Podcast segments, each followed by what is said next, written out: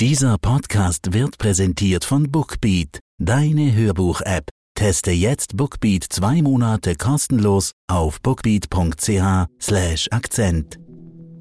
NZZ Akzent.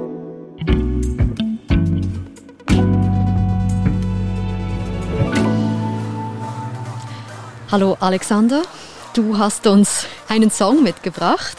In der Tat, ich habe einen Song mitgebracht, an dem man momentan in Deutschland überhaupt nicht vorbeikommt. Der Song heißt Laila. Neulich in der Stadt stand da ein Mann, er schaute mich sehr glücklich an. Ja, das äh, ist jetzt nicht so ganz mein Stil. Es klingt nach Ballermann. Das klingt nicht nur nach Ballermann, das ist auch vom Ballermann und für den Ballermann geschrieben worden.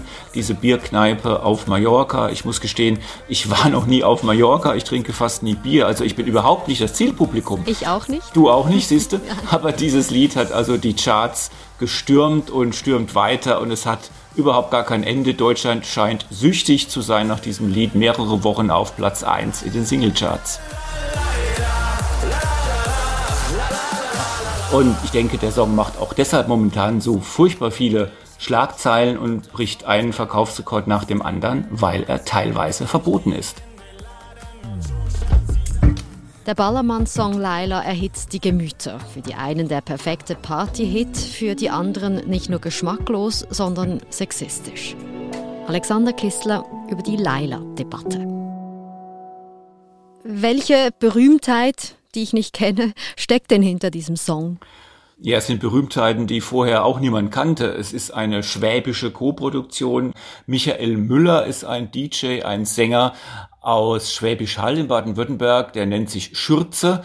Und Robin Leutner ist ein DJ aus Stuttgart, der nennt sich DJ Robin. Und DJ Robin und Schürze haben eben zusammen diesen Song geschrieben und auch aufgenommen. Und über den Ballermann kam dann der Song nach Deutschland. Zuerst erschienen ist er Ende März.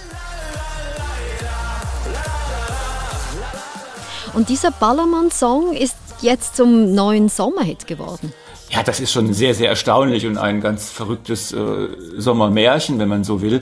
Er ist also, wie gesagt, Ende März erschienen, hat ihn kaum jemand wahrgenommen unterm Radar, dann wurde er fleißig gespielt. Wenig später stieg dann der Song Laila zum ersten Mal in die Charts ein und einen Monat später, Ende Juni, war er dann auf Platz eins der deutschen Verkaufscharts für Single. Und nicht nur die deutschen, auch in Österreich und in der Schweiz, muss ich zu meiner großen Überraschung gestehen, ist man verrückt nach Laila. Und was ist dann passiert? Naja, was dann passiert ist, dann gab es auf einmal mit dem Erfolg kritische Stimmen. Die haben gesagt, das ist nicht nur ein Ballermann-Lied, sondern da wird auch Sexismus verherrlicht, wird angepriesen. Das Problem ist natürlich der Text, das ist nicht diese funktionierenden Rhythmen, diese schlichten Harmonien, die zum Klatschen, zum Schunkeln, zum Grölen einladen, sondern das Problem ist der Text. Inhaltlich ist es ein Dialog zwischen dem Ich-Erzähler oder dem Ich-Sänger und einem Mann, den er trifft, und er sagt, er habe einen Puff, also ein Bordell, und darin gäbe es eine, ich zitiere jetzt mal wortwörtlich und bitte um Nachsicht, eine Puff-Mama, die heißt Laila, und von dieser Laila wird behauptet, Zitat, sie ist schöner, junger, geiler, und damit gingen die Probleme los. Geiler.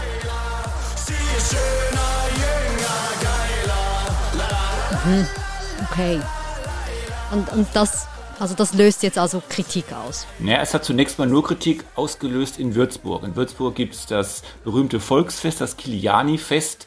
Die Stadt ist der Veranstalter und die hat gesagt, ja, wir wollen das Lied eigentlich, weil es sexistisch sei, nicht hören bei uns. Es gibt dort in Würzburg eine Selbstverpflichtung, dass auf städtischen Veranstaltungen, und dieses Kiliani-Fest ist eine städtische Veranstaltung, wie es wörtlich heißt, jede Art von rassistischem, sexistischem oder extremem Liedgut nicht gestattet sei. Und darunter falle eben Leila, das haben zumindest die Stadt Oberen, dem Festzeltbetreiber einer Brauerei mitgeteilt und die Brauerei hat sich gefügt und damit gab es dann dieses zwar nicht juristische, aber doch faktische Leila-Verbot im Festzelt der Kiliani Kerve von Würzburg. Und es blieb dann allerdings nicht bei Würzburg. Wenige Tage später schon sollte dann das Lied auch abgespielt werden in Düsseldorf. Dort waren die Veranstalter der Rheinkirmes höchst alarmiert und der hat gesagt, dieses Lied gehört überall hin, aber nicht auf unseren Festplatz. Und als wäre das noch nicht genug, zieht es immer weitere Kreise. Wir haben schon wieder die Debatten jetzt auf das Oktoberfest abzielend, das im September beginnen wird. Und dort haben schon mehrere Wirte, darunter auch der Wirt vom ganz, ganz bekannten Schottenhamelzelt gesagt, nein, bei uns läuft Laila nicht. Okay, also das sind mehrere Volksfeste, die finden, dieser Song, der geht jetzt wirklich zu weit. Gab es das denn schon in jüngster Zeit, dass dein Song da nicht gespielt werden durfte? Verbote, faktische oder juristische, sind sehr, sehr selten. Wir hatten eine ähnlich grimmig geführte Debatte im Jahr 2020. Sie hat sich damals entzündet am sogenannten Donaulied und an dessen Abspielen auf dem Volksfest von Passau, also auch in Bayern. Das Donaulied ist ein Lied aus der zweiten Hälfte des 19. Jahrhunderts. Das wurde allerdings immer wieder neu vertont, also auch melodisch aufgepeppt. Inhaltlich heißt es dann, Beispielsweise, ich zitiere mal, und als nun das Mädchen vom Schlafe erwacht, da war ja das Opfer der Liebe vollbracht. Es ist also letzten Endes die Fantasie einer Vergewaltigung. Mhm. Am Schluss heißt es dann sogar, ähm, mein Mädchen, mein Mädchen, was regst du dich auf? Für mich war es schön und für dich sicher auch. Okay, gut, da, da geht es jetzt aber um, um die Verharmlosung von sexualisierter Gewalt. Das ist doch jetzt nicht wirklich vergleichbar mit dem Song von Laila, wenn ich das richtig verstehe, oder? Ja, das ist schon schwer vergleichbar. Das finde ich auch. Das ist doch ein, eine viel drastischere, auch viel konkretere Aussage hier in diesem Donaulied. An ordinären Liedern, Liedern mit ordinären Liedtexten herrscht natürlich generell überhaupt kein Mangel. Gerade Ballermann ist gerade so das Biotop ordinärer Liedtexte, die man also nur ab 1,5 Promille so richtig erträgt. Ähm, ganz legendär, vor, vor 20 Jahren ungefähr, das ist sogar mir damals äh, nicht entgangen. Zehn nackte Friseusen hat damals Mickey Krause, der neue König von Mallorca, gesungen. Er träume von zehn nackten Friseusen mit richtig feuchten Haaren. Zitat Ende. Wir hatten von dem Produzenten jetzt, der sich Ike Hüftgold nennt, also dem Produzenten von Laila, ein Lied und da sagt der Titel eigentlich schon alles. Ich muss zitieren, tut mir leid, ähm, dicke Titten Kartoffelsalat. Sagt der dicke Titten Kartoffelsalat. Nee. Und dann haben wir auch wieder von Herrn Krause ein Lied, Ole, wir fahren ins Puff nach Barcelona. Also äh, diese ordinäre, obszöne, sexualisierte Redeweise ist jetzt gang und gäbe auf dem Ballermann. Mhm. Ach. Also es gibt wirklich andere, sage jetzt mal, problematische Songs, aber dieser Laila-Song wurde jetzt an Volksfesten faktisch verboten. Was ist danach passiert? Wie ist es da weitergegangen? Ja, die Debatte ging natürlich mit diesen beiden faktischen Verboten von Würzburg und Düsseldorf erst richtig los. Sehr früh schon hat sich der deutsche Justizminister eingeschaltet, der FDP-Politiker Buschmann, und er hat gesagt, na ja, man muss ja Schlagertexte nicht mögen, man darf sie doof oder geschmacklos finden, sie behördlich zu verbieten, Zitat, finde ich, ist eins zu viel. Mhm. Und ihm sprang da interessanterweise aus vielen verschiedenen Lagern Politiker bei und haben gesagt, na ja, das ist eine Geschmacksfrage, aber bitte schön nicht verbieten. Eine Würzburger Stadträtin von der Jungen Union hat gesagt, sie erkenne da keinen Sexismus und habe deshalb auch kein Problem mit diesem Lied. Ein grüner Bundestagsabgeordneter, interessanterweise, Konstantin von Notz, hat knapp erklärt, das muss man in einer freien Gesellschaft aushalten. Mhm. Und auch die SPD hat sich zu Wort gemeldet in Gestalt des Oberbürgermeisters von Duisburg. Und der hat gesagt, das sei doch hier eine ganz scheinheilige Cancel-Culture-Debatte. Mhm, okay, also für viele geht das Verbot deutlich zu weit, aber es gibt ja wohl bestimmt auch Stimmen, die das Verbot gut finden, weil es eben doch sexistisch anmuten könnte, der Text. Ja, selbstverständlich, ja. Es gab es auch von den Grünen, die sah es also anders. Eine Stadträtin aus München, die hat gesagt, es sei eindeutig sexistisch, es werde unangemessen hier das Thema Prostitution behandelt. Sehr deutlich geäußert hat sich auch eine Rapperin, Suki nennt sie sich. Es gehe hier doch lediglich um Fleischbeschau. Es werde gesellschaftlich nach unten getreten, da sich ja Prostituierten am unteren Rand der Gesellschaft befinden fänden. Mhm. Und es gab dann auch eine Professorin für Ethnologie, die gesagt hat, die Qualitäten Lailas als Mensch kämen in diesem Song überhaupt nicht zum Tragen. Wir sind gleich zurück. Sommerzeit ist Hörbuchzeit. Und mit Bookbeat ist Hörbuchhören so leicht wie noch nie. Mit über 500.000 Titeln gibt es in der Bookbeat-App für jeden die passende Geschichte. Alle Hörbücher auf dem Smartphone oder Tablet unbegrenzt abrufbar, jederzeit. Mit dem Rabattcode Akzent können Hörerinnen und Hörer Bookbeat jetzt zwei Monate lang gratis testen auf bookbeat.ch slash Akzent.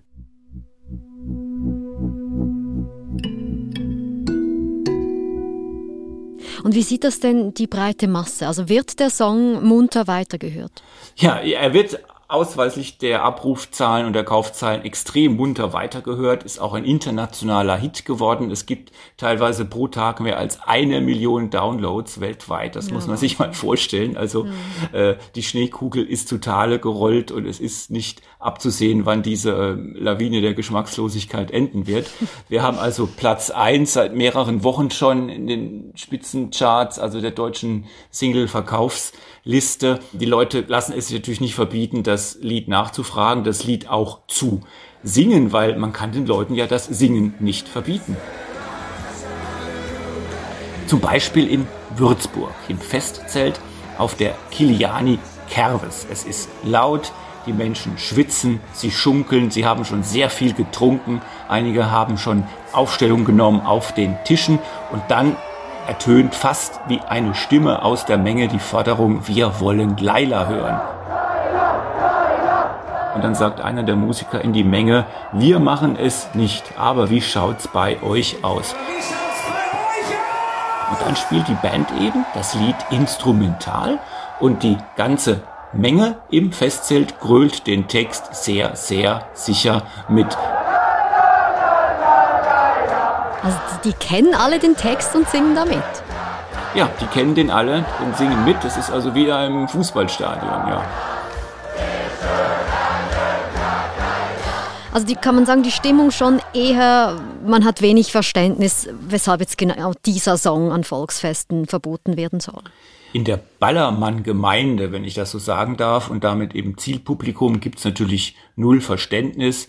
Mit jedem Tag, in, an dem das Verbot mehr diskutiert wird, wächst nur die wütende Bereitschaft, es zu singen und zu kaufen. Mhm. In der Gesellschaft selbst ist das Bild durchaus differenzierter.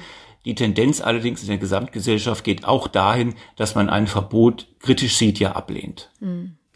Jetzt hast du uns vorhin ja gesagt, dass es wirklich auch andere Songs gibt mit fragwürdigen, sage ich jetzt mal, äh, geschmacklosen Texten, über die aber nicht geredet wird, ob sie jetzt an Volksfesten gespielt werden dürfen oder nicht. Was glaubst du, warum wurde jetzt Laila verboten? Warum steht dieser Song jetzt im Fokus? Ja, Laila trifft, wie immer man zu ihrem Inhalt stehen mag, einen Nerv. Ein Nerv dieser Zeit, dieser Gesellschaft.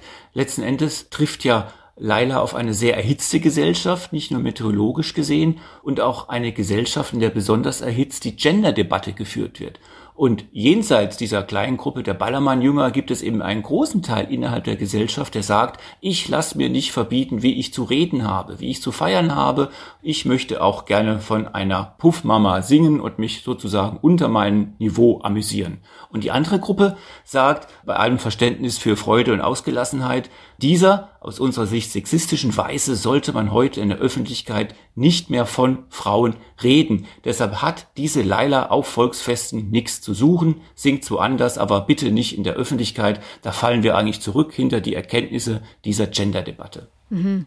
Und du sagst also, dass deshalb, weil diese zwei Welten aufeinander prallen, sich hier diese Eigendynamik eigentlich entwickelt hat mit diesem Song. Genau, während diese beiden gesellschaftlichen Gruppen, die ja auch in vielen anderen Fällen unversöhnlich aufeinander prallen, jetzt gerade nicht in dieser allzeit erregungsbereiten Form in unserer Gesellschaft präsent, dann hätte sich an einem Liedchen wie Laila nicht ein solcher Grundsatzkonflikt entbrannt, der von beiden Seiten mit großem, großem Einsatz geführt wird.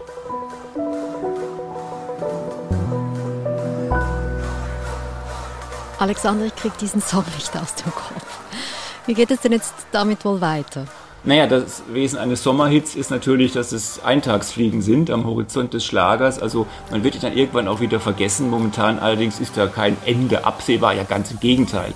Es werden gerade internationale Fassungen eingesungen und ich habe sogar gehört, es soll jetzt eine Kinderfassung geben. Also was heißt das? Ja, das kann man sich schwer vorstellen. Allerdings soll dann die neue Zeile lauten, bitte festhalten, ich habe einen Buff und die Hundemama, die heißt Laila. Viel Spaß dabei. Okay, gut. In diesem Sinne viel Spaß und liebe Grüße, Alexander. Vielen Dank. Aber gerne doch. Das war unser Akzent. Produzentin dieser Folge ist Marlen Oehler. Ich bin Nadine Landert. Bis bald.